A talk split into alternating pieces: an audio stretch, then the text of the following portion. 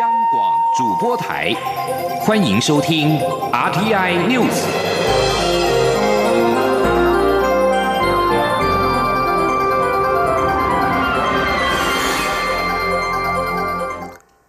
各位好，我是主播王玉伟，欢迎收听这节央广主播台提供给您的 RTI News。新闻首先带您关注，立法院今天邀请行政院长苏贞昌列席报告新台币一千五百亿元武汉肺炎 COVID-19 纾困特别预算追加案编制内容，其中一百六十五亿元为防治经费，一千三百三十五亿元为纾困及振兴经费，全数以举债支应。苏贞昌表示，第二阶段纾困方案将是疫情发展持续投入，总规模将超过一兆元，而目前疫情都还在控制范围内，台湾模式备受各国肯定。前天记者刘玉秋的采访报道。立法院会日前通过严重特殊传染性肺炎防治及纾困振兴特别条例修正案后，行政院也快速通过一千五百亿元的纾困特别预算追加案。立法院在二十四号将该案列入院会报告事项，并邀请行政院长苏贞昌及主计总处、财经相关部会首长报告特别预算追加案的编制内容及被质询。苏贞昌在报告一开始先说明政府近期的防疫应变作为，强调。台台湾在这次防疫作战中超前部署，目前疫情都在可控范围内，让台湾是当前全球极少数仍能维持正常生活、上学的国家。相对于世界上许多的国家锁国、封城，甚至于禁止他的国家国民出家门，台湾是全世界极少数还能够正常生活。自自由出入，让全世界许多国家羡慕、肯定，所以现在全世界都以台湾模式来作为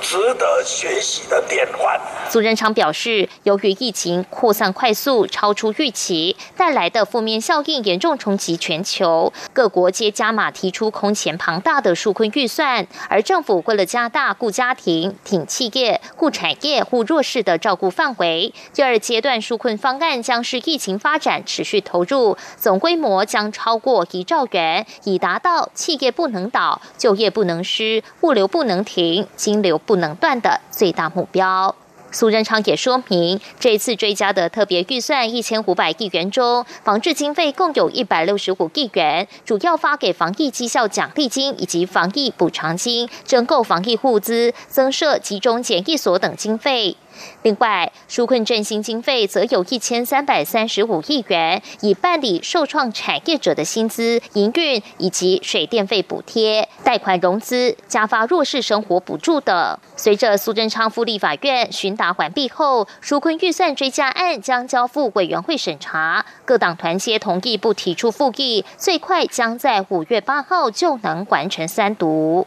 中央广播电台记者刘秋采访报道。行政院计划在疫情减缓之后推出酷碰券以刺激消费，但是在野党指民众接受酷碰券的意愿不高。行政院长苏贞昌今天受访时表示，对于未来要如何鼓励消费，政府还在评估各种做法，大家不必急，也不必讲什么券。今天记者欧阳梦平的采访报道。为了在疫情过后振兴经济，行政院计划推出酷碰券，以优惠折扣的方式鼓励民众消费。但国民党主张应该发放现金，并拿出民调，指民众对酷碰券的支持度只有百分之零点九。行政院长苏贞昌二十四号到立法院报告纾困预算案前受访，他表示，现在最重要的是纾困，政府也已经启动，许多人都接到中央政府发放的现金补助。至于未来要如何鼓励民众消费，政政府还在评估与规划。他说：“至于未来进入振兴的时候，要怎么鼓励大家出来，怎么鼓励大家消费，政府都整个在方方面面，整个在评估、制制作跟规划各种做法，所以大家不用急，也不必去讲什么券什么券，最重要就是要到时候。”希望大家都出来，大家都消费，让经济经济振兴起来。另外，中央流行疫情指挥中心、行政院及国防部每天都召开记者会，各自说明疫情发展、纾困方案以及敦睦舰队的调查进度。如此是否会分散民众的焦点？苏贞昌表示，政府有必要诚意并透明的向国人报告，让国人看到每件事情的进度。变化与交代。至于有没有必要召开，由各单位自行评量。但疫情指挥中心有必要每天向国人报告最新疫情。中央广播电台记者欧阳梦平在台北采访报道。各界对于发放酷碰券还是现金消费券刺激经济讨论不断。经济部长沈荣金今天表示，目前还在防疫阶段，但是针对酷碰券的形式以及如何发放，经济部正在倾听并收集意见，会再做整体考量。而台湾经济研究院今天公布今年最新的经济成长率预测为百分之一点五八，较一月的预测值大幅下修了一点零九个百分点。台经院分析，疫情让多国采行封锁措施，预期今年的世界经济将陷入衰退。不过，台湾防疫得宜，政府适时推出多项纾困方案，预料可以减缓疫情对台湾经济下滑的冲击。前天记者杨文军的采访报道。台经院二十四号预测，二零二零年国内实质 GDP 成长为百分之一点五八，较一月预测大幅下修一点零九个百分点。以各季预测来看，谷底在第二季，下半年将缓步复苏。此预测也较日前中经院的百分之一点零三来得乐观。台经院分析，疫情蔓延至欧美地区，多国采行封锁措施，企业面临大规模的停工与减班，导致经济需求大减。各主要国际预测机构同步下修二零二零年全球经济展望，预期今年世界经济将陷入衰退。不过，台经院认为，欧美疫情已见趋缓，近期金融市场表现相对稳定，加上国内防疫得宜，政府适时推出多项纾困方案，预料可减缓疫情对台湾经济下滑的冲击。院长张建一说：“哦，我们认为台台呃台湾第二季落底，但是其他国家不一定。那昨天主席长哦，行政院总朱主呃朱主席长在讲，大概两千亿大概可以让经济增长率加零点九个百分点。”哦，所以我们综合考量，呃，目前国内的呃疫情，基本上我们是低感染率、高出去率，国外是低出去率、高感。所以每个国家状况不太一样。张建一认为，尽管疫情延烧，但台湾生产、消费活动都持续进行。加上大家在美中贸易战、武汉肺炎疫情后对中国不信任，台湾厂商有受惠的机会。若国际疫情趋缓，下半年需求就会出来，台湾经济成长说不定还有上修的空间。推测会介于 V 型至 U 型的复苏。中央广播电台记者杨文君台北采访报道。另外，台经院今天也公布三月份三大产业营业气候测验点，受到国际油价以及疫情冲击的影响，制造业、服务业和营建业皆同步下滑，都呈现连续三个月下滑的态势。其中，制造业营业气候测验点为八十二点三五点，较上个月减少了六点四八点；服务业为八十二点一九点，较上个月减少了三点四四点；而营建业则是八十五点七九点，较二月下滑了三点。九九点，继续关注针对武汉肺炎 COVID-19 的新药研发。金融时报在二十三号引用世界卫生组织 WHO 意外发布的草稿文件报道指出，美国生物制药商吉利亚医药公司针对新型冠状病毒的实验性药物瑞德西韦，在首次随机临床试验失败。消息传出，吉利亚医药公司在的国际股价盘中重挫了百分之六之后暂停交易。对此，国内感染科专家今天表示，由于这起主要在中国进行的试验对确诊者的判断有精准度不足的情况，加上收案标准不严格，所以相关结果当作参考就好。专家强调，临床试验必须有严谨的程序。瑞德西韦有没有疗效，还要等五六月份其他国家的报告出炉之后再来讨论。前天记者肖兆平的采访报道。有外媒引用世界卫生组织意外发布的草稿文件报道，指美国生物制药商吉利亚医药公司针对新型冠状病毒的实验性药物，在首次的随机临床试验失败。相关内容提到。瑞德西韦，并未改善患者病情或是降低血液中的病原体。台大医院小儿部主任、台湾感染症医学会理事长黄立明二十四号受访表示，目前能用的治疗药物并不多，临床上看瑞德西韦是多少有点效果。至于临床试验失败的说法，他认为可能是参与试验的个案中有较多病况较轻微的案例稀释了研究数据。他说：“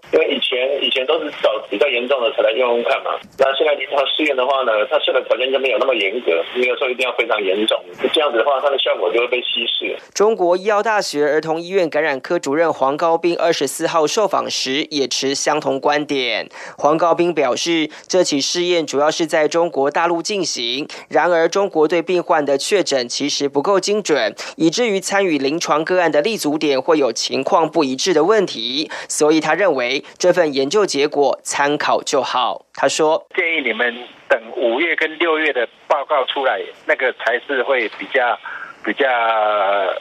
可靠性比较高的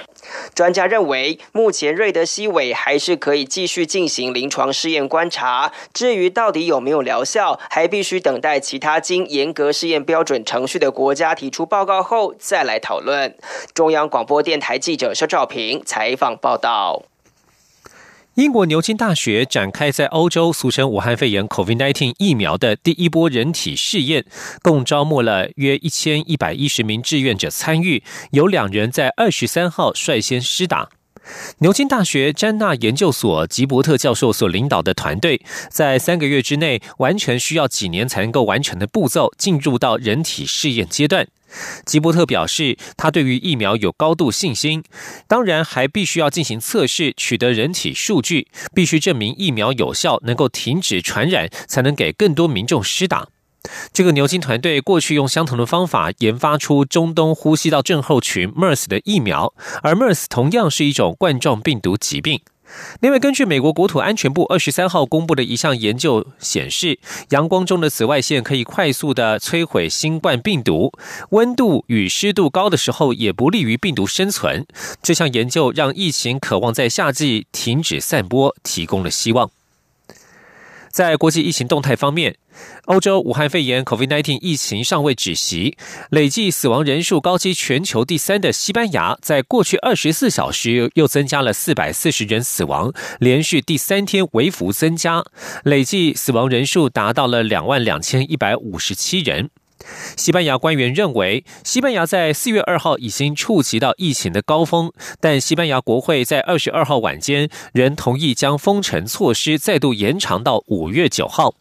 在南美洲，巴西卫生部的数据调查指出，当地武汉肺炎死亡的病例数增加速度比西班牙还要快。专家警告，放宽社交距离，死亡的病例可能暴增。根据巴西卫生部的数据，巴西的疫情发展速度速度比西班牙晚个两个星期左右。研究员从第十例死亡五天后开始计算，巴西第二十八天的死亡病例数每九点六天就增加一倍，而西班牙相同的数据翻倍时间则是十二点三天，意味着巴西的死亡线飙升速度快过西班牙，而疫情恶化的情况也比西班牙严重。继续关注国际情势，美国总统川普二十三号再度对北韩领导人金正恩病危的报道泼冷水，表示这些报道并不正确。但川普也拒绝透露是否曾经与北韩方面联络。川普在白宫例行记者会上表示，他认为报道不正确。他指出，听说报道是用了旧的资讯。川普强调，他美国与北韩有良好的关系，他希望金正恩安好。另外，有新的外电指出，近来行踪成谜的北韩领导人金正恩，是因为随扈感染了武汉肺炎 （COVID-19），才转往海边度假胜地元山市走避。而日本东京新闻和英国的《每日镜报》也报道，金正恩在上周从首都平壤搭乘私人专列前往了元山市。以上新闻由王玉伟编辑播报，稍后请继续收听央广午间新闻。各位朋友，大家好，我是台大医院张尚存医师。自从武汉肺炎疫情发生以来，许多人配合政府居家隔离或居家检疫，而被限缩了行动自由。我们不应该害怕或排斥，要多给他们一些支持与鼓励。也提醒居家隔离或居家检疫的民众，确实做好与外界隔离。不管疫情如何变化，大家都要有正确正向的态度，不要彼此贴标签，才可以守护台湾的健康。由政府请安心资讯有机关署提供。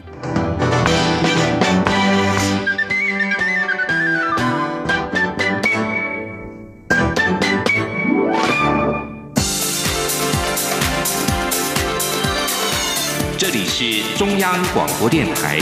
台湾之音，欢迎继续收听新闻。欢迎继续收听新闻，我是陈怡君。二零一四年震惊台湾社会的高雄石化气爆案，造成三十二人死亡，三百多人轻重伤。台湾高等法院高雄分院在今天二审宣判出现了逆转，认定起因为公务员对公共工程没有严格把关，善尽职责，改依过失致死罪，判高雄市府官员赵建桥等三人两年六个月到三年六个月不等徒刑。至于厂商李长荣化工董事长李某伟等九人改判无罪。高雄气爆案发生在二零一四年的七月三十一号深夜，华运公司帮融化用地下管线输送丙烯的时候，因为管线破洞，导致丙烯泄漏多达四吨，引发连环爆炸。事后，高雄地检署出动十二名检察官跟相关单位进行侦办，追出了在凯旋路二圣路口底下的排水箱涵内四寸丙烯管线破洞是肇事源头。高雄地方法院一审依业务过失致死罪，判处前高雄市府秘书长赵建桥、李某伟等十二人四年到四年十个月不等徒刑。案经上诉，二审今天判处赵建桥三年六个月，高雄市前下水道工程处工程员邱炳文三年六个月，下水道工程处副工程师杨宗仁两年六个月徒刑，李长荣化工董事长李某伟等九人则改判无罪。集结防治假讯息、电脑犯罪以及网络犯罪等三大目标，法务部调查局成立了资安工作站，揭牌仪式在今天举行。蔡英文总统表示，资安就是国安，刻意激化对立的假讯息是非传统形态的资讯战，可能威胁民主体制的稳定，政府将会全力而且严肃的面对。记者陈国维的报道。调查局成立治安工作站，肩负追查假讯息、侦办电脑犯罪及网络犯罪等三大任务。蔡英文总统二十四号在揭牌仪式上表示，这段期间面对疫情的考验，台湾已经告诉全世界，民主是一个最好的体制。但这几年假讯息的危害也引起全世界民主国家的高度重视，台湾人民尤其有切身感受，还是有人会在疫情期间大量流传假讯息。无论是捏造指挥官的发言。散播卫生纸缺货的谣言，或者是境外势力在网络上制造的假消息，都是对我们的防疫造成干扰。我们也在国内外的选举中看到，刻意激化对立的假讯息，甚至可能威胁民主体制的稳定。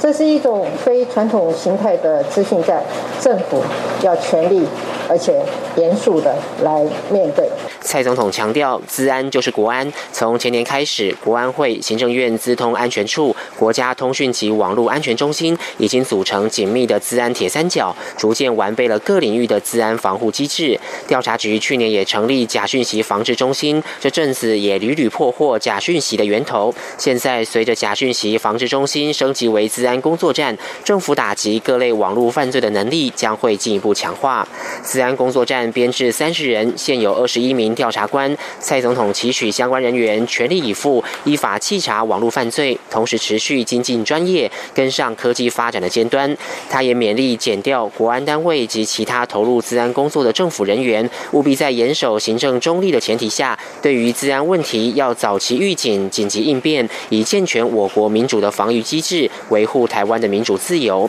调查局长吕文忠则提到，治安工作站初期将以侦查假讯息为工作重点，目前已收到近一千五百件假讯息。将来只要查到源头，除了将告知国人相关资讯是假讯息之外，也会通知各社群平台进行相关处置和管理。中央广播电台记者陈国伟新北采访报道。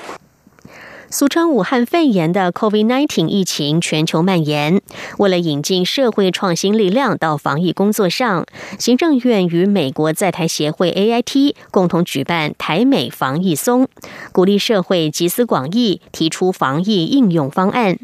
行政院副院长陈其迈今天表示，台湾与美国在不同层次都有密切的合作，希望透过这次民间与政府之间的合作经验，运用科技力量来防疫。AIT 处长厉英杰则称赞防疫五 T 是台湾成功的防范疫情。记者王维婷的报道。继台湾与美国三月十八号签署台美防疫伙伴关系联合声明后，行政院与美国在台协会二十四号宣布，双方共同发起台美防疫松活动，鼓励公司协力共同找出抗疫创新方法。行政院副院长陈其迈表示，在对抗武汉肺炎的过程中，不仅第一线医护人员非常辛苦，民间键盘高手也功不可没。台湾的防疫工作大量运用大数据资料库。链接等科技，才能更有效落实防疫。他表示，台美在不同层次密切合作，共同举办防疫松，象征双方坚定的友谊。陈其迈说：“那我相信，以过去啊，台美在各个不同层次，不管是民间或者是政府之间的啊这个合作的经验，我们已经奠定非常坚实基础的伙伴关系。”台美两国面对啊整个在疫情上的一些冲击，那我相信啊只要我们能够同心携手合作，那我们就可以克服更多的困难。A I T 处长厉英杰则称赞台湾防疫五 T 透明、大众交通管制、疫情追踪、检测和科技奠定了坚实的防疫基础，让台湾防疫经验获得世界肯定。厉英杰说。Despite being unfairly excluded from the World Health Organization, Taiwan has nonetheless been open and transparent in sharing its findings with the WHO. The coronavirus hackathon will continue in this spirit by democratizing the idea generation process through organizing a COHAC digital dialogue, making government data publicly available to facilitate the development of new tools, and finally sharing any, any innovations discovered with the whole world. 政务委员唐凤表示，台美防疫松共有六大主题，包括管理防疫相关资源、迈向疫后过渡措施、保护社会弱势族群、预测工具支援决策、支援前线防疫人员和善用资料风险沟通。唐凤表示，参加者不限资格，但至少要有一名成员是医疗、工位等领域专家。另外，由于受疫情的影响，台美防疫松也改采远距影片评比，预计五月十八号公布评比结果。中央广播电台记者王威婷采访报道。武汉肺炎冲击持续，人力银行在今天发布调查指出，政府安稳青年就业计划补助录用新鲜人的雇主每一个月新台币一万两千元，但是有超过四成的年轻受访者担心，他们的薪水将会因此被拉低。也有新鲜人现身说法，希望纾困方案能够更加完善，才能够全面的照顾劳工。记者郑祥云、谢佳欣的报道。武汉肺炎冲击全台经济，就业市场也受到波及。有人力银行在回收八百六十四位三十岁以下求职者问卷后发现，年轻人忧心产业前景不明、机会变少、放无薪假、被砍班或减薪及起薪低等困境。值得一提的是，政府推出安稳青年就业计划，给予雇佣新鲜人的雇主每月新台币一万两千元的补助，长达一年。此次调查也有四成以上的年轻人对。此感到担忧。一一一一人力银行总经理何启胜说：“啊，四成多的这些朋友呢，第一方面呢是担心这样的一个做法会不会拉低了薪水。”第二个方面呢，就是觉得这个时间呢很短，那么所以会不会造成了在一年之后大批的被解雇啊？那第三个呢，就是呃，觉得这样的一个方案恐怕要有一些更明确的配套措施，可能会对年轻的学子会相对的是比较有保障的。二十二岁的徐同学在剧团工作，因演出全面喊卡，只能靠美食外送赚取生活费。此次他也现身说法，希望政府纾困方案能够更全面照顾到。受影响的劳工，他说：“那表演艺术的纾困工作，那个纾困方案来说的话，我本人是刚好，因为后来是根本就没有敲案子，所以不会有被砍掉的问题。那没有被砍案子的问题，就等于没有办法证明说我有这个工作被削减的问题，所以我就不太能申请那个补助，那就很尴尬了。”此次调查中有六成四的年轻人坦言，职场动向已受疫情影响，其中有近一成七是更积极找工作、卡位职场。人力银行指出，仍有四成企业愿意接纳新鲜人，建议毕业生都要超前部署，提早求职。中央广播电台记者郑祥云、谢嘉欣采访报道。高雄市今天宣布了新的防疫措施。高雄市长韩国瑜今天上午在防疫记者会中宣布，高雄市八大休闲娱乐行业将采实名制，也就是进入这些场所必须要登记姓名。市府一开始会先采取劝导的方式，如果业者不配合，必要的时候会依传染病防治法予以开罚。记者刘品熙的报道。高雄市长韩国瑜二十四号上午主持防疫记者会，宣布高雄市八大休闲娱乐行业场所实施实名制，凡是进入这些场所的消费者必须登记姓名，而且应该佩戴口罩。市府会组成联合辅导稽查小组，辅导业者执行。一开始会先劝导，如果业者不配合，必要时会依照传染病防治法予以开罚。他说。一入内活动消费必须采实名制，进入营业场所之后填写实名登记表，否则业者应该拒绝消费者进入。那二入口处要派专人来管制，量测体温以及手部的消毒。三营业的空间容留人数以平均每人四平方公尺为原则。高雄市经发局长符合中指出，这次会实施实名制，主要是因为敦睦舰队官兵染疫后的足迹问题。因此，根据市府卫生局的建议，市府决定对八大行业实施实名制，以利如果发生疫情后，能够尽早掌握名单，进行后续追踪与隔离准备。他表示，在八大行业中，除了中央疫情指挥中心之前已宣布有男女陪侍的舞厅酒店要立即停业外，其他视听歌唱业、三温暖业、没有男女陪侍的酒家业、舞场业等，都要实施实名制。此外，韩国瑜打算为高雄市四千多名第一线医护人员进行筛检。有网友质疑，快筛试剂来自中国，而且根本还没上市。对此，高雄市卫生局检验技正潘兆莹指出，任何国家对检验试剂或医疗用品都有严格的规范。高雄市府所使用的试剂一定会是经过中央食药署所核可。韩国瑜则表示，因为有医护人员向他反映，他才会有此考虑。此举的出发点是对第一线医护人员抱着感恩的心，而且是自愿参加。市府也希望能得到中央的同意。央广记者刘聘熙在台北的采访报道。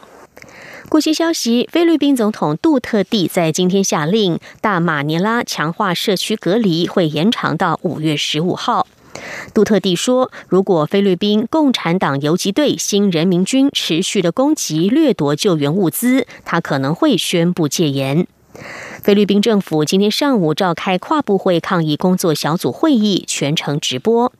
总统发言人罗奎宣布，COVID-19 疫情风险较高的地区包括大马尼拉区、中吕宋区、吕宋岛南部、贾拉巴松区以及明多岛等等，强化社区隔离，延长到五月十五号。杜特地发言时说：“如果新人民军持续他们的无法无天、到处杀戮，而且在菲律宾全境发生，他可能会宣布戒严，因为新人民军夺取给人民的援助，甚至是他们的物资及食物。”杜特地并且誓言，他将努力在剩余的两年任期之内解决所有的新人民军。至于在法国，五月十一号渴望逐渐解除因为 COVID-19 疫情而实施的封锁措施，学校也将分段复课。法国民调显示，百分之九十四的民众赞成搭乘大众运输要强制佩戴口罩的措施。不过，大部分民众却反对学校复课，有三分之二的家长拒绝让孩子上课。民调显示，不到半数的民众相信学校会提供充足的肥皂、消毒酒精等抗疫物资，而相信政府真的能够把每班人数控制在十五名学生以内的受访者，也只有百分之四十二。以上 T N News 由陈义军编辑播报，谢谢收听，这里是中央广播电台台湾之音。